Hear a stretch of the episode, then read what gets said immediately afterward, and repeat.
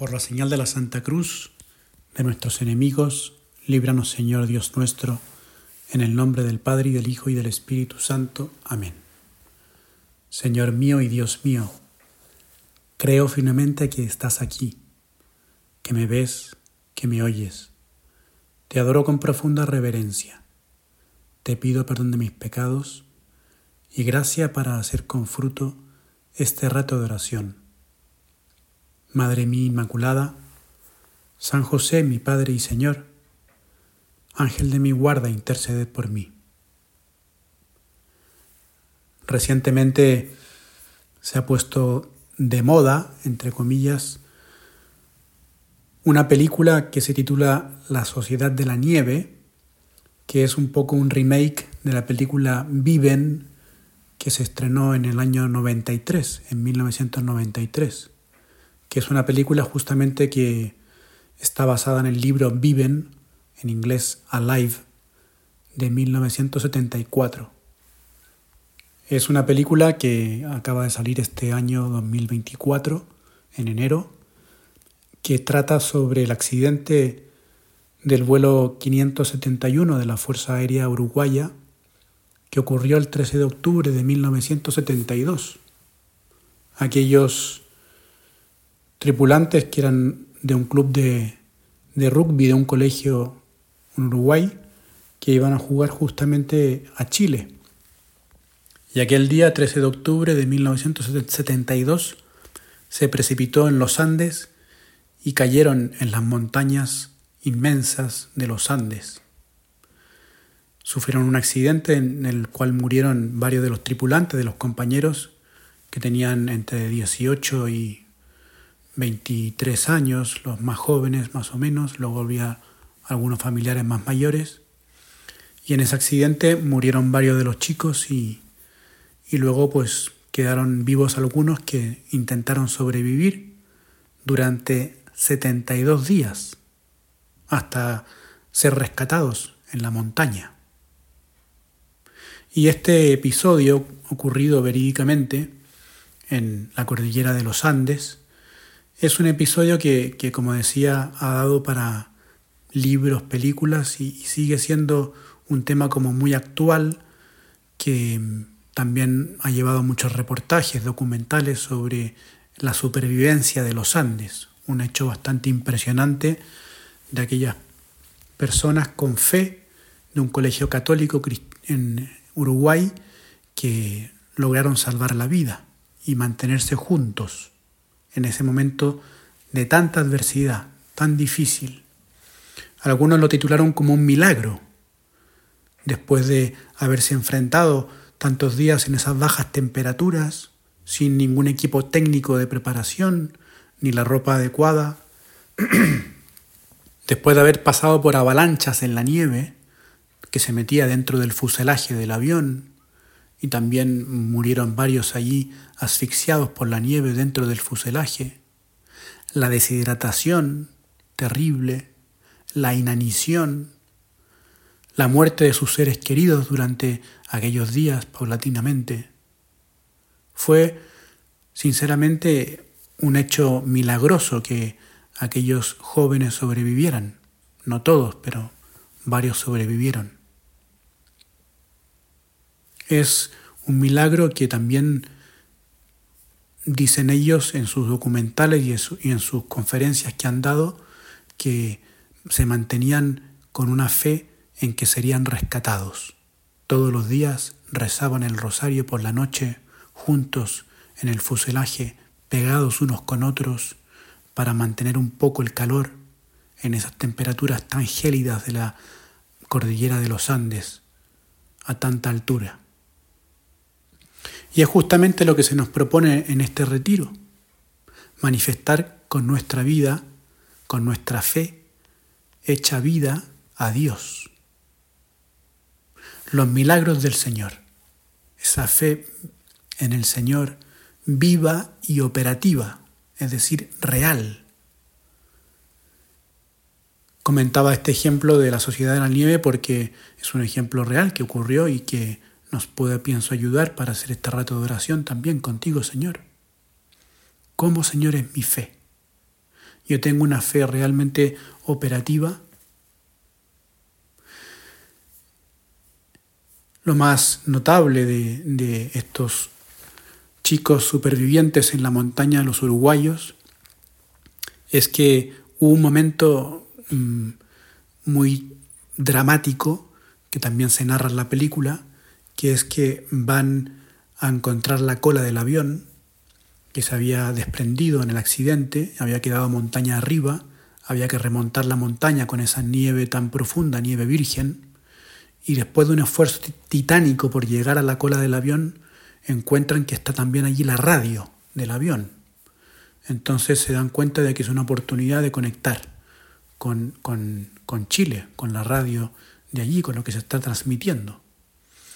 Y el momento digo que es muy duro porque en un momento, en uno de estos días que están sintonizando la radio, dicen por la radio, que era la fuente de comunicación que tenían ellos, que se ha cancelado, que se ha cancelado el, el rescate, que se ha suprimido el rescate. Y esto a ellos les toma pues de bajón, ¿no? Es un momento durísimo que narran mismo Roberto Canesa y Fernando Parrado, allí en el fuselaje, escuchando la noticia, y varios se, se desmoronan anímicamente, que es muy comprensivo, ¿no? Ante esa noticia de la cancelación de la búsqueda de rescate del avión uruguayo perdido en la cordillera. se dan cuenta entonces que tienen que sobrevivir como sea. En el Evangelio también hay varios momentos donde la fe se pone de manifiesto, donde la fe en ti, Señor, queda como muy en evidencia. Uno de esos momentos es, por ejemplo, la fe del centurión que recoge San Lucas en su Evangelio. Era un hombre, el centurión, que había mandado, entre otras cosas, a construir la sinagoga de Cafarnaún. El centurión, por el nombre, se cree que es una persona que tenía a su cargo 100 hombres, ¿no? De ahí centuria. Pero realmente tendrían a su cargo entre 30 a 70 hombres. Eran oficiales del ejército romano, los centuriones, que contaban con el mando táctico y administrativo. Los candidatos para centurión eran escogidos por sus cualidades de resistencia, templanza, capacidad de mando, además de contar con considerables influencias y responsabilidades. Se les consideraba la espina dorsal del ejército. Y sucede que este de, centurión de Cafarnaún, esta ciudad del mar de Galilea, al norte de Palestina, de donde era Pedro y Andrés, Santiago y Juan, los discípulos de Jesús, en ese sitio, en Cafarnaún, pues el centurión tenía un criado que probablemente habría sido judío. Este criado suyo estaba enfermo y el centurión le tenía muchísimo aprecio. Dice el Evangelio que le estimaba mucho, le estimaba mucho, era muy querido de él. Probablemente era un siervo muy fiel a, su centurión. Y este era un hombre bueno, de buen corazón, que creía, por ejemplo, probablemente ¿no? en los dioses romanos no en Yahvé Dios, pero sin embargo les había ayudado a, construir la sinagoga de Cafarnaún. Y sabe este hombre de que Jesús está allí, está en Cafarnaún. Entonces envía a unos ancianos, dice el Evangelio, le envió unos ancianos de los judíos para rogarle que viniera a curar a su siervo. Ellos, los ancianos, al llegar donde Jesús, le dicen que merece la pena que le curara al siervo porque apreciaba mucho al pueblo, aquel centurión, y también había ayudado a construir la sinagoga. Lo cierto es que tú, Jesús, te pones en camino hacia la casa del centurión, donde está el siervo malo. Y, y poco antes de llegar a la casa, se entera el centurión que está cerca a Jesús y le envía a unos amigos suyos para decirle, Señor, no te tomes esta molestia, porque no soy digno de que entres en mi casa. Por eso ni siquiera yo mismo me he considerado digno de ir a tu encuentro. pero dilo de palabra y mi criado quedará sano. Pues también yo soy un hombre sometido a disciplina y tengo soldados a mis órdenes. Le digo a uno, vete y va, y a otro, ven y viene, y a mi siervo, haz esto y lo hace. Jesús quedó muy admirado de, de aquel centurión. Quedó muy admirado de lo que le habían comentado aquellos amigos del centurión, por la fe que tenía en él. Y vuelto a la multitud, les dijo, os digo que ni siquiera en Israel he encontrado una fe tan grande. Y cuando regresaron a casa, los enviados, los ancianos y los amigos encontraron al siervo sano, restablecido. Fíjate que en esta ocasión el centurión no tiene conocimiento de visu, de vista, no tiene contacto con Jesús. Es decir, no sale a su encuentro, no, no habla con él, nunca lo ha visto. Tampoco sabemos por qué no lo dice el Evangelio si luego posteriormente salió de casa a, ir al encuentro de Jesús para agradecer aquel milagro.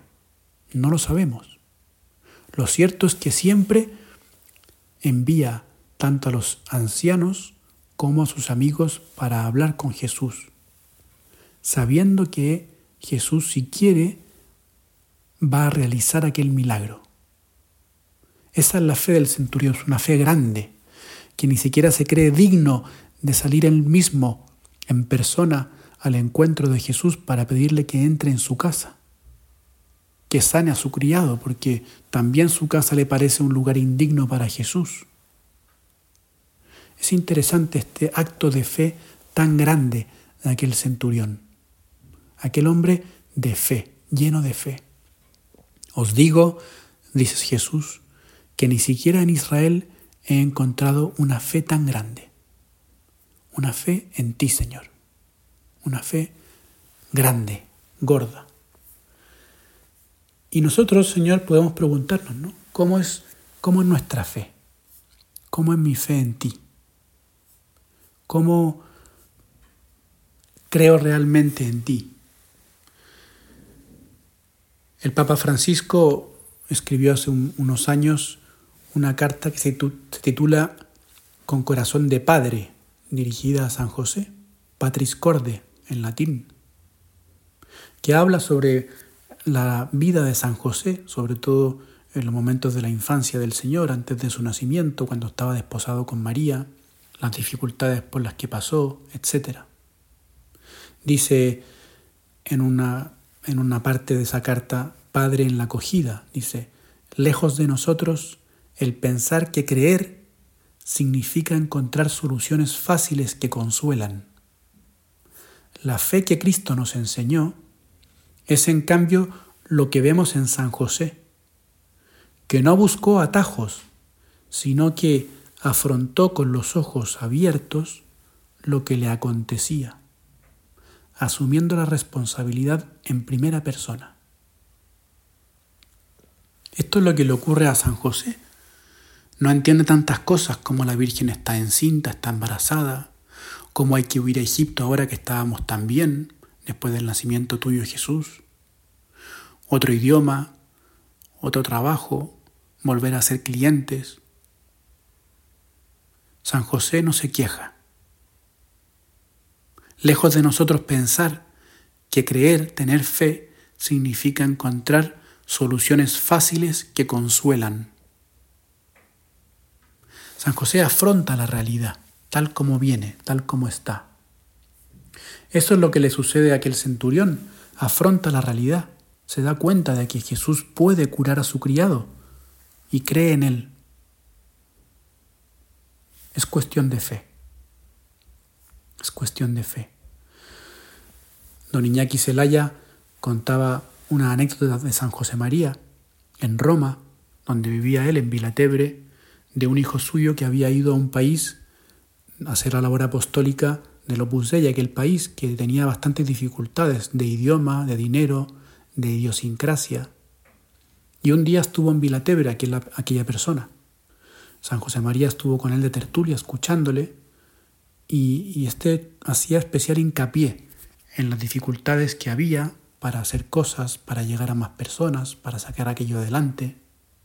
San José María le escuchó toda la tertulia en silencio, sin decir ni comentar nada.